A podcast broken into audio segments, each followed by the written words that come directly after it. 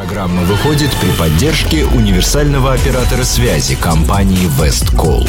Весткол – надежный поставщик связи для бизнеса и дома.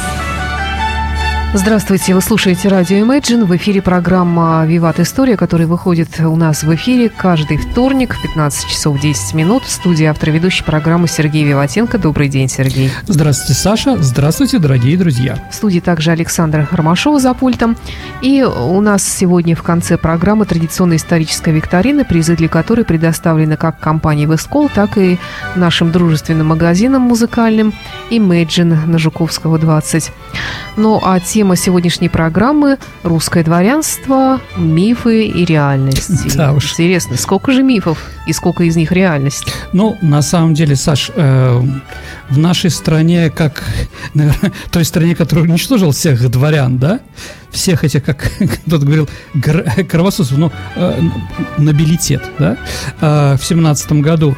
Э, после того, как это произошло, как-то стало что-то не хватать, видимо. Поэтому появились мифы, не знаю, как э, вашей, э, скажем так, э, где вы общались, да, в том студенческой какой-нибудь аудитории или еще, у нас многие говорили, а мы из дворян там и прочее. Ну, это, по-моему, все говорили. Ну, да, наверное. Странно, не знаю. Вот, да, ну, это, знаете, э, э, дорогие друзья, и Саша, я думаю, вам будет интересно, э, в районе Опочки, Новоржева, это Псковская область, распространена фамилия Лабинак. Знаете, что? что она означает? Это Ганнибал наоборот. Просто э, дедушка и прадедушка Ара Петра Великого, да, и Великого Пушкина, они были очень любвеобильные, и поэтому они как бы любили не только свою жену, но и всех девок дворовых там и прочих, кто только вот ведется в этих двух уездах. Но объявить фамилии Ганнибал они не могли. Тогда Ара Петра Великого решил, что все дети, которые рождаются у него вне брака, носят фамилию такую Лабинак.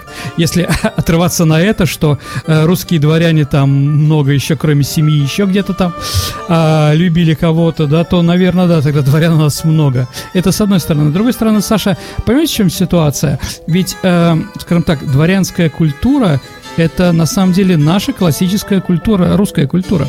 Она просто перешла. Дворянская литература – это наша классическая русская литература. Дворянская музыка, живопись и прочее. То есть как раз э, нам этот класс дал то, чем мы гордимся весь русский народ. И даже тогда, когда дворяне их уже было достаточно мало, и они были менее э, влиятельны, то есть оказывали какое-то влияние на общество и на государство, э, все равно э, все люди мечтали быть как они. Поэтому Чехов, если вы помните, выдавливал из себя раба. Что он подразумевал по этому? Что он будет свободен, как Мартин Лютер Кинг, который орал «Я свободен». Наконец-то я свободен. Нет, конечно. Они подразумевали, что они будут как дворяне. То есть могли вот жить э, и, и такая же культура. И поэтому, да, вся русская педагогика, которую, на котором сейчас мы находимся, она же тоже дворянская. Дорогие друзья, это, господи, наша советская и постсоветская школа в значительной степени ориентирована на ну, те дореволюционные гимназии, которые были созданы как раз для Даже дворян. форма была такая же. Конечно, Саша, абсолютно верно. И после войны была форма. И женская, и мужские школы поделили, да, и мертвые языки появились. Чего там только не было, да? Ну и, кстати, восстановление офицерских погон в армии это тоже так же, как вспоминал такой известный, возможно, вам э, граф Игнатьев, да, советский генерал, да, который был военным, э, ну, который написал свои воспоминания, воспоминания 50 лет в строю. Я думаю, что многие их читали. Так вот, э, к нему подошли молодые офицеры, советские уже, да, в 44 году, с погонами и прочее, и говорят, расскажите, какие у русского дворянства были и русского офицерства были традиции? Он говорит, порка низких чинов и пьянство – Говорит, а еще что? Говорит, все, басенька мой, остальные или ты благородный, честный, нормальный офицер, неважно ты русский, советский, дворянин или прочее, или ничего другого, да? То есть дворя... Э, погоны тоже считались как возврат, когда Анна Ахматова в 43 году в Ташкенте в, э, в эмиграции, господи, в эвакуации, простите, да, увидела э, офицеров с погонами, сказали, наконец-то вернулись декабристы. Ну, я не буду говорить, какая, как, какие, как советские офицеры э, с декабристами, с дворянами соотносится, я думаю, что те, кто в армии служил, у них имеется определенное, как бы, на это ответ, да? Вот, ну, да, да ладно, как говорится. Так вот, очень сильное влияние, очень сильное влияние. Притом наше дворянство, Саша, оно отличается от другого нобилитета европейского. Ничем не похоже. А Даже, чем отличается? Ну, смотрите, давайте так. Вот э, во Франции дворянин это шевалье, да? Помещик. Кава... Нет, нет, нет, нет. Шевалье это значит всадник, шваль, лошадь. А. Да, рыцарь. Понимаете, да? Слово ритер немецкое, рыцарь, mm-hmm. тоже всадник. Кавалер, мы там бабушки сидят там около этой самой, около двери в парадной, говорит, кавалер Клюськи пошел, да? У слова кавалер это дворянин по-итальянски. Понятно, кавалио тоже ну, лошадь, это понятно, да? да? Ясно, да? Везде от лошади или везде от того, чем они занимаются, воюют. Военные службы, Конечно. Да. А у нас же двор. Разница, да? У нас ну, это изначально, слова... а потом, как я поняла, все равно же все были... Э, Нет, Саша, тут имели надо, какие-то пони... звания вот, Понимаете, военные. вот тут, тут разница. Конечно, они, кто служил, были, да, но для них главная военная служба, да, служба родине, государю, а здесь двор, да, то есть ты дворня, дворня своему сюзерену, да, царю-батюшке. Госслужащие. Ну, типа вот сегодняшние госслужащие, да, с командой ФАС. Да, я все-таки работал в ФАСе, да, я как бы, да, вот на этих полусогнутых, да, как бы, понимаете, да, вот, то есть э, ты принадлежишь двору его царского величества, московского князя там или импер, батюшки императора, неважно, да, потому что ты все равно холоп. Понимаете, вот с Ивана Грозного все русское дворянство – это тоже холопы – никогда Д'Артаньян, который жил на сто лет позже, не мог быть холопом Людовика XIV, Людовика XIII или кардинала, да, понимаете? Нет, это немножко другое. Наши же все-таки, да, служили императору. Когда, тоже интересно, а, попозже, ладно, об этом скажу, про, про 19 век, да, а, вот, то есть у нас, как и во всей Европе, был, появился нобилитет, да, а, вот, но он всегда отличался. То есть у нас были отличия. Ну, с одной стороны хорошие, с другой стороны плохие. А вот, вообще, дорогие друзья, конечно, если мы говорим про историю российского дворянства, то, конечно, они начинаются в эпоху военной демократии. То есть тогда, когда лидеру, э, лидеру какой-то племени, да, какого-то там княжества и прочее, нужно были помощники, приближенные к руководству, да, к князю, к родовым старейшинам, да, э, которые должны ему помогать. В первую очередь помогать, конечно, военные. Вообще, если посмотреть, какие у нас вообще были тогда титулы, да, звания, которые, если мы смотрим по русской правде или по каким-то другим вещам, да, чем же мы, как бы, они назывались по-разному, князья великие, просто князья, сидевшие не Киеве, бояре светлые, княжеские, земские, больш, большие и меньшие и прочее, прочее, прочее, К, княжеские мужья, старшие дружинники, там, я не знаю, кто там еще, а, там, бояре и прочие значит, члены Высшего Боярского Совета, то есть они были разные, да, они что, за свою службу получали от сюзерена часть дани, землю и смердов ну, крестьян, да, а, вот, хотя некоторые историки, ну, скажем так, с названием смерть,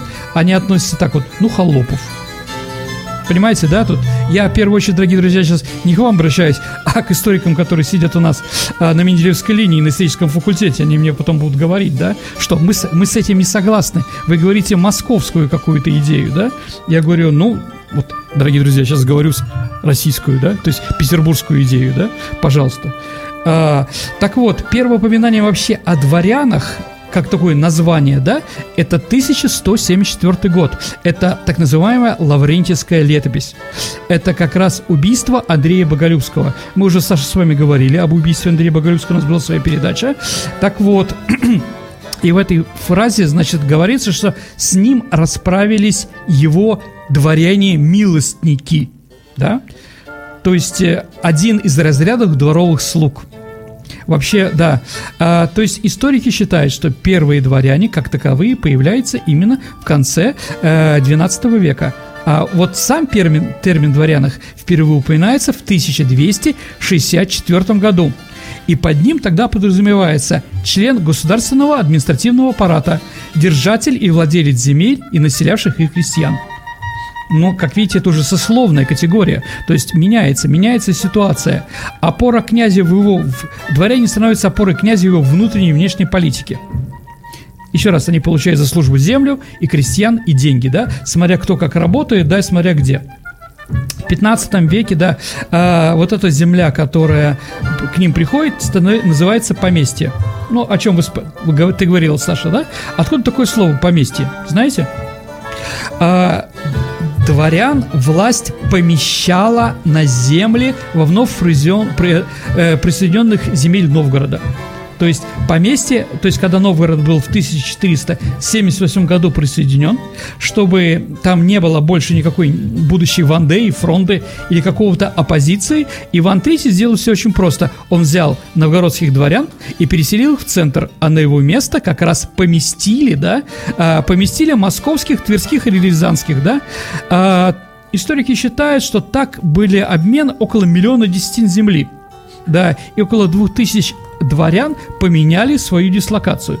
То есть, дорогие друзья, мы тут видим, что дворяне теперь уже практически без корней, да, они служат, за эту службу получают землю. И не значит, что если ты а, пскапской, да, то тебе Пскове дадут твое поместье. Нет, тебе дадут поместье там, где выгодно государству где выгодно, чтобы ты там был там или своими корнями там как бы это самое усилил ситуацию, э, усилил влияние Москвы.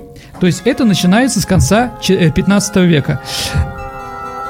Э, в 16 веке при Иване Грозном, да, Иван Грозный делает на дворян ставку – дворе э, Иван Грозный борется за власть с боярами. Как он боролся, какое влияние бояр, князей и прочих, мы тоже с вами говорили, мы не будем на этом останавливаться, сейчас вопрос не про это, да? А вопрос-то, да. который у нас в заголовке, чем отличается боярин от дворянина? Ну, да, дорогие друзья, а дворянин – человек, который служит своему сюзерену князю и за это получает землю и крестьян как мы уже говорили. Угу. А боярин – это человек, аристократ, а, у которого есть уже вотчина, то есть земля отца, да, на которой он живет. И эта земля принадлежит ему лично, ее нельзя отобрать. То есть боярин может служить своему сюзерену, но земля, э, значит, да, но за это он не получает землю, а какие-то другие привилегии. Земли у него уже есть. Это получается более западный вариант или нет? А, да, бояре более западный вариант, а дворяне вот как бы, да, хочешь жить, умей вертеться, хочешь хорошо жить, да, угу. а, иди воюй, Иди, прика... э, да, тебе император, царь, батюшка, великий князь, просто князь что-то прикажет, ты это будешь делать. Но, опять-таки, э, с годами, с годами, конечно, э, аристократическая власть становилась все меньше и меньше. Понятно, что руководитель нашего государства, как бы его ни называли, не нужно было люди, скажем так, с поднятой головой, что ли, да, ну, бояре, да, поэтому Иван Грозный с ними воевал, дорогие друзья, не просто с Россией, там, как, я не знаю, как у нас говорят, репрессировал всех, нет, когда мы говорим о 3200-3300 э, репрессированных, уничтоженных два, э, людей в России во время, э, во время во, вре, э, во время э, жизни Ивана Грозного, да, э, мы говорим, конечно, именно о боярах и именно о князьях. Для них цифра это очень большая, конечно. А, вот. Ну, Иван Грозный закончил тем, что он сравнял бояр с, с дворянством, да? Боярам запрещено куда-то отъезжать, чем-то заниматься. Нет, они теперь абсолютно такие же. И вот когда Курбский уехал, да, это называется уже изменой. Ну, с одной стороны, понятно, что он бросил армию и прочее, да, но земля его сразу была национализирована, как бы он этого не хотел, его семья тоже. Итак, а, значит, вообще, о ком мы говорим? Об дворяре-бояре. Кто это вообще, да? Как они создавались у нас? Из каких регионов, да? Вот мы говорим русское боярство. Вообще, э, с 15-16 века, вот когда появляется московское государство, наше государство, дорогие друзья, а, с расширением этого состава э, изменяется и состав московских бояр, да? Чернигов, Смоленск, да, они давали своих боя, дворян, которые в это время служили. Также появляются не русские дворяне, да, казанские, астраханские. Ну, у нас очень много фамилий татарских, да, среди русского, русской элиты, да, Кутузов, Рахманинов и прочее. Ну, еще поговорим, может быть, об этом, да. А, Башкирия, Нагая, Кабарда, с Кавказа, с Кавказа тоже у нас появляются а, дворяне, да, если вы помните, Тарковские, Сергей Арсений Тарковский поэт и Андрей Тарковский, извините, да, известный режиссер, они были э, дворянами, ну, Арсений родился дворянином, да, они были из селения Тарки, которое находится сейчас в Дагестане. да. Вот, поэтому и там что э, там тоже какие-то вещи, ну там, если мы говорим про Кавказ, это князья черкасские. Если помните, Саша, «Утро стрелецкой казни», и там казнь, да, все стоят в европейских одеждах, и только один такой боярин, бородатый, с лопатой, э, бородой такой. Не помните, Саш? Это как раз князь Черкасский. Он как раз был очень, э, вли, э, скажем, влиятельный, его любил Петр Первый, и поэтому он разрешил ему не брить бороду. А Черкасский у нас появляется тогда, когда у нас появляется, так называемая Тимурюковна, э, одна из жен Ивана Грозного, которая приехала, она была кабардинкой, э, в Нальчике даже ему ей памятник стоит, Саша. Будете в Нальчике, посмотрите. Э, вот, к сожалению, сын, который она родила, он достаточно быстро умер. Ну, в общем, там закончилось для нее достаточно трагично все. Так или иначе. Итак, еще раз, дорогие друзья, московский господствующий класс, какие дворяне, да, которых мы сегодня знаем, это Велиминовы. Знаете, Петр Велиминов, известный наш советский актер, да? Он прямой потомок бояр, э, дворян 13 века. То есть Велиминово в Москве упоминается практически сразу, как появилось Московское княжество. Ховрины, знаете, есть такой район Москвы, Ховрина, да, около Химок, да, я не знаю, там Воронцовы, Сабуровы, да, а, вот, но не московские, это курбские, прозоровские, шуйские, а после присоединения западно-русских земель появляется много у нас Гедеминовичей, то есть их предками были литовцы, это Голицыны, Куракины, Трубецкие, Хованские, ну, например, и Романовы тоже как бы от Гамбилы они шли, литовская, э, литовского боярина, да, поэтому тоже, наверное, у нее литовские какие-то, еще раз, это было так давно, что уже никто не помнит, но Дворя, дворяне, конечно, помнят свою родословную, но, как бы, да, просто говорю, что это все слилось, для нас кажется это монолитом, но на самом деле это не так. А вот польские дворяне, это, я не знаю, Елагины, Кикины, а, ну, из, из Мордвы, Мари, вот это финно-угров, да, это Шереметьевы, Мещерские князья там, да, и прочее. Итак, а когда после отмены в 1682 году была отмена местничества, да, а, то мы можем говорить, что, наверное, уже эта феодальная корпорация наслилась вместе и имеет одинаковые, э, скажем так, одинаковое влияние, одинаковые права. Итак, ну и Конечно, если мы говорим о следующих... Еще раз, мы говорим то, что наши дворяне менялись вместе с обстановкой.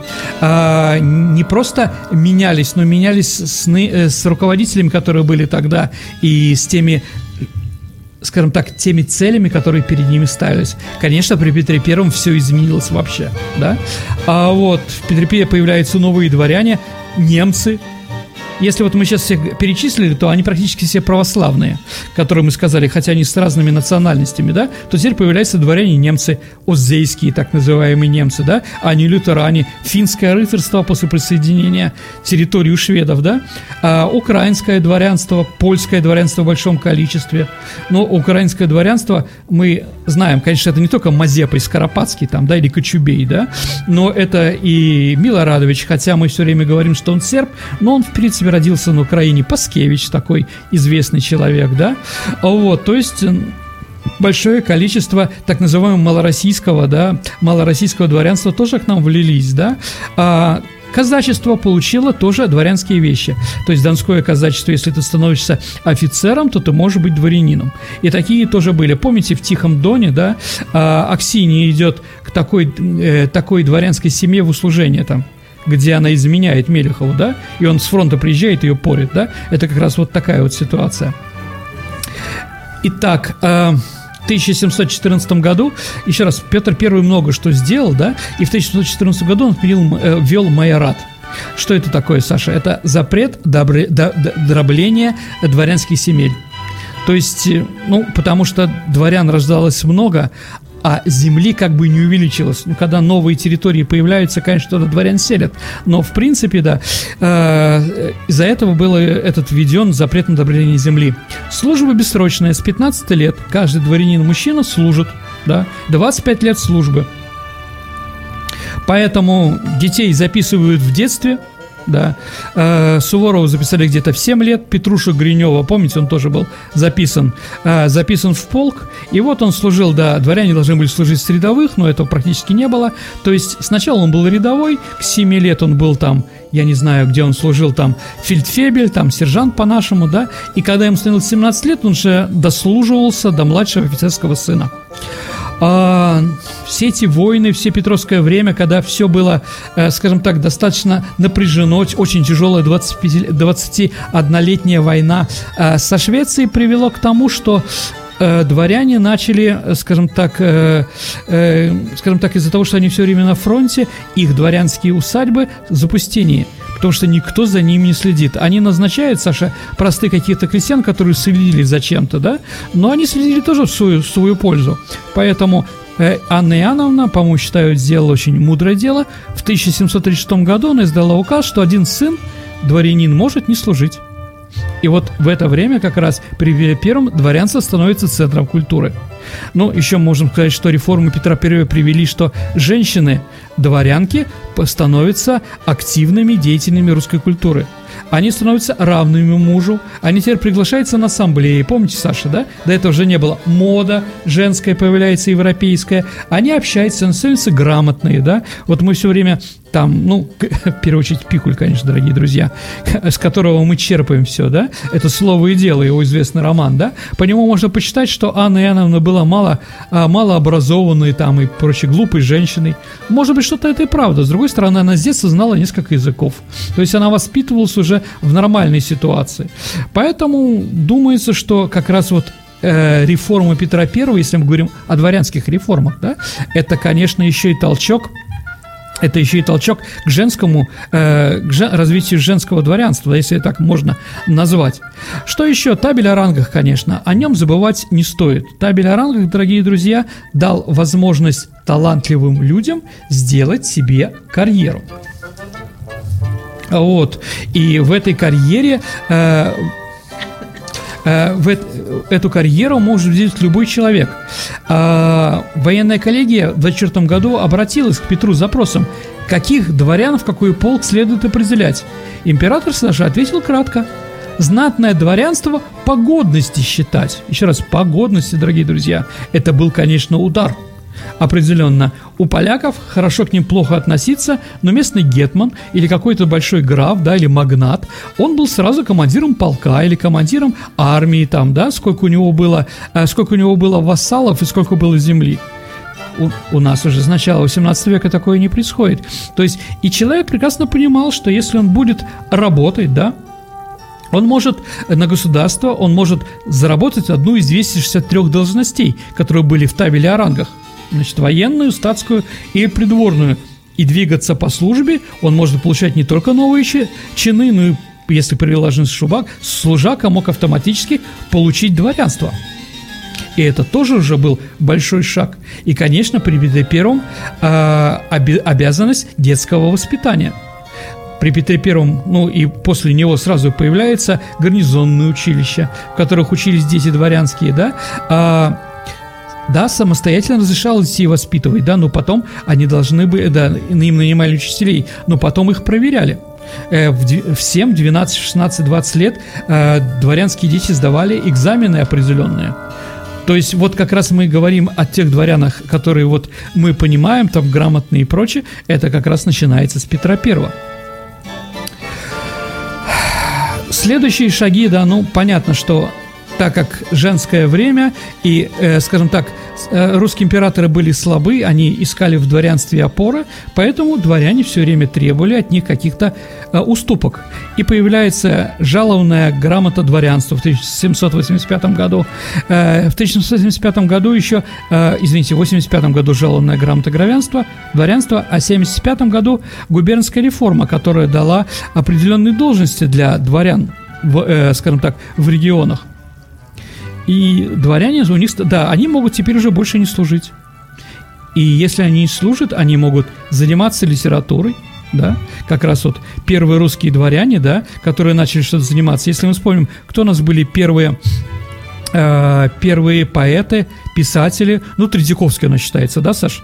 Вот вы когда проходили эту русскую литературу, там Тредяковский у нас упоминается вообще в курсе? Не помните? Не помню. Ну и слава богу. А, как бы кроме мата у него там не было. Ну, типа вроде, э, вроде астраханский э, польский шляхтич, ну не русский, да? А, вот. Э, Ломоносов, основатель, да, э, русской словесности, ну, мы тоже знаем, откуда этот мальчик приехал, да, а, а вот, Гли, э, а вот уже Державин, да, русский поэт, Сумароков, русский драматург, а, то есть появляются дворяне, писатели и прочее. Скоро появляются и ученые. Первый русский ученый-дворянин – это был профессор Дербского университета Глинка – Э, в 1810 году. То есть с 1810 года э, дворянство начало заниматься не только военными делами, но какими-то и другими. Э, вот. Ну, давайте немножко о численности поговорим. Сколько у нас было дворян, да? Ну, вот, например, в 1616 году, когда жил уже и Пушкин, было 150 тысяч дворян. Ну, на... А сколько населения? Население 19 миллионов. Вот, притом из этих 150 дворян 44, то есть половина, ну, примерно, дорогие друзья, да, где-то 50 тысяч, да, было личное дворянство, то есть эти люди, которые получили дворянство не по рождению, а именно по службу, и это не случайно. И еще, э, скажем так, эм, Спиранский Михаил Михайлович в это время как раз издает этот закон, о котором теперь Хочешь получить должность, сдавай экзамены. Его аристократия ненавидела. Потому что, ну ладно, при Петре Первом на профессиональные вещи, а, но если ты э, идешь на какую-то должность э, около царя-батюшки, в его свиту, да, все равно надо сдавать поэтому как бы его, скажем так, э, скажем так, и не очень любили. Э, не зна- Николай I понимал эту ситуацию, что старое дворянство размывается, поэтому он, скажем так, э, если в начале его правления дворянина можно стать, стать с майором, помните, Саша, картину Федотова «Сватовство майора», да? Смысл этой картины в том, дорогие друзья, что э, купцы богатые хотели породниться с дворянами, да? А если ты майор, значит, ты дворянин. Значит, дети у купчихи уже будут тоже дворяне, да? Поэтому они очень ценились. Но, может быть, даже из этой картины, э, вполне возможно, в 1645 году Николай I издает указ, что дворянин становится с пятого класса. Это очень серьезно, это практически генеральная, генеральная генеральская дочь, э, должность. Э, в это время, как видите, да, дворян становится все меньше. Это, наверное, уже не какое-то, э, скажем так, э, сообщество, да, а это именно должность определенная, да, это именно какая-то награда, которая дается. Но вообще дворяне из-за службы, из-за того, что начали заниматься культурой и прочее, прочее, э, выра... не то что выродились, но экономика дворянская э, переживала жуткий кризис. Перед Крымской войной 66% всех крепостных крестьян были заложены. То есть у, у дворян не хватило денег, чтобы иметь, кроме своей усадьбы, еще особняк в Петербурге. Помните, как отец Евгения Онегина, да, давал два бара, балла ежегодно и промотался наконец, да? По-моему, так у Пушкина. Понятно, да? Давать один балл – это действительно ужасно. То есть денег нет. А Евгению повезло. Дядя умер, да? Вот, теперь у него появилась своя усадьба, ну, где происходит там действие, да? А если бы он не умер, на какие деньги он там жил? Папа промотался, как известно, да? Так вот, практически треть всех крепостных крестьян, главная собственность русского дворянства, были заложены в банках. То есть закладывали, получили деньги и проматывали. Вот. Эм, в тысячи... Ну, понятно, что начинает... Да, после отмены крепостного права, когда теряются главные, наверное, теряется э, главный экономический фундамент для русского дворянства. Но он начинает умирать, да, об этом русская литература и есть. Госпожа Головлевы, Вишневый сад, Дворянское гнездо, Рудин, да, отцы и дети, да, что не все, не все нормально среди дворян, да. А, Поэтому они их продают, рубят свои вишневые сады, да, под дачи, да. Это начал, как бы об этом начал писать а, го, э, Чехов, а закончил уже в своем э, повести «Дачники», да, уже Горький. Горький вообще не дворянин, понимаете, да? Но видел всю эту ситуацию. Конечно, они уже отмирают. И в 1900 году а, официально было объявлено, что у нас 830 титульных дворянских семей то есть титульных, которые имели маркизы, бароны и прочее. Эм, не очень много, согласимся. Я еще будет сейчас время поговорим насчет титулов, да, которые у нас были. А вообще около двух тысяч дворян, которые тогда были, они стали ушли в капитализм. Но из 50 тысяч, да, 2 тысячи это 1%. То есть, да, 1% дворян смогли перестроиться, стали владельцами фабриками и заводами. А вот, дорогие друзья, тоже интересная цифра. В Петербурге в 1904 году 10% рабочих, которые работали на заводе, были дворянами. Да, да, да, дорогие друзья, ушли работать на завод. Но, может быть, они не были чернорабочими. Помните, барон, опять-таки, на дне, да? Э, который там говорил, я был такой-то, такой-то, говорит, все ты врешь, говорил ему Сатин, да? Вот 10% да, по-моему, Телегин хождение по мукам. Телегин, он инженер, он из Мещан. Он просто закончил... А, он не был дворянином. Нет, Рощин был дворянин, да. Ну да, да. А, вот, да. А, ну, как бы такая вот ситуация, да. 10% дворян были уже рабочие. Тоже интересно. А если мы вспомним, сколько дворян было среди революционеров? Ленин, Красин, Дзержинский. Ну, это кто приходит, да, там, я не знаю, там Чечерин тот же самый. Вот, да, то есть, или ты, извините, еврей, да, или поляк, или ты дворянин. Ну, примерно говорю, да, то есть э, в революцию тоже уходило большое количество дворян. Софья Перовская, господи, о чем говорить-то, да? А, правнучка граф Разумовского, прямая, да, в честь ее папы назван, э, названа станция Перовск, э, это в Туркестане. Да, там, прочее, прочее, прочее. Все, они уже уходили, да? То есть не было, говорить, что дворянство – это защитники царя-батюшки уже смешно. Понимаете, да? Полностью. Вот, да, действительно, Количество земли, которое принадлежало дворянам с 1661 года, с отмены крепостного права до 17 года, да, извините, до 1905 года, осталось только 40%. Да. Вот почему Столыпин хотел, чтобы дворянство окончательно умерло, но, скажем так, тихо, не революционно, да, а терапевтически. Но времени не было. Итак, вообще насчет титулов, да, титулов у нас было дворянин, а, барон, да, ну это немецкая, конечно, но мы ее тоже взяли. А, дворянин, барон, потом граф, граф и князь. Вот как бы какие должности, ну, светлейший князь, конечно, можно и прочее, да. Конечно, были и редкие там титулы, там, когда поляков присоединили, виконты стали русскими, да. У нас был единственный русский э, герцог. Саш, не знаете кто? Меньшиков. Ну, чем, чем больше грязи, тем больше в князе, как говорится, хочется, да? Поэтому он генералиссимус, поэтому светлейший, светлейший князь, поэтому он герцог, да? Был один баронет, это английская, э, английская такой титул, да? Ему дали известному медику Вилье. Дорогие друзья, его памятник, э, сейчас на его месте стоит Боткин, около военно-медицинской академии, а его перенесли и объявили, что он был британским шпионом, да, во время борьбы с космополитизмом. Слава богу, э, памятник существует, он находится внутри военно-медицинской академии, да. А, вот не знаю, там тройные титулы появляются, да, ну, не знаю, князь италийский, князь граф Суворов Рымнинский, там, да, или э, граф, э, граф, князь, Смоле, э, князь Смоленский, да, э, граф э, Голенищев Кутузов, да, и прочее, прочее, то есть такие вещи. А так как у нас, еще раз, достаточно мало было титулированных дворянских семей, 830, да, то появлялись такие интересные фамилии, как, например, князь Юсупов, граф Сумароков Эльстон, да, то есть князья Юсуповы это татары, да, которые стали князьями татарскими, да, а, Сумароков это известная русская фамилия, да, как известно, первый Борис Годунов написал Сумароков, но Эльстон это вот как раз английская фамилия этих людей служили, да, вот так вот объединялись, да. Ну вот, пытались сохранить дворянство там, например, специальным законом Николай I разрешил э, разрешил одному недворянину жениться на княгине Боровской и стать князем, потому что князья Боровские, как писал Николай I, являются одним из толпов русского дворянства. Они сделали столько много России, что такая фамилия должна существовать.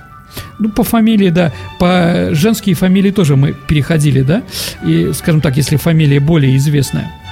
А вот там а вот если мы говорим, а, как интересные фамилии, вот, Саша, знаете, Благовещенский мост лейтенанта Шмидта, да, со стороны площади труда, и если стоять на мосту спиной к Неве, с левой стороны будет угловой дом, это дом Вон Ляра Лярского. Вообще, ну, такая фамилия. Давайте, дорогие друзья, я вам объясню, как появилась эта фамилия.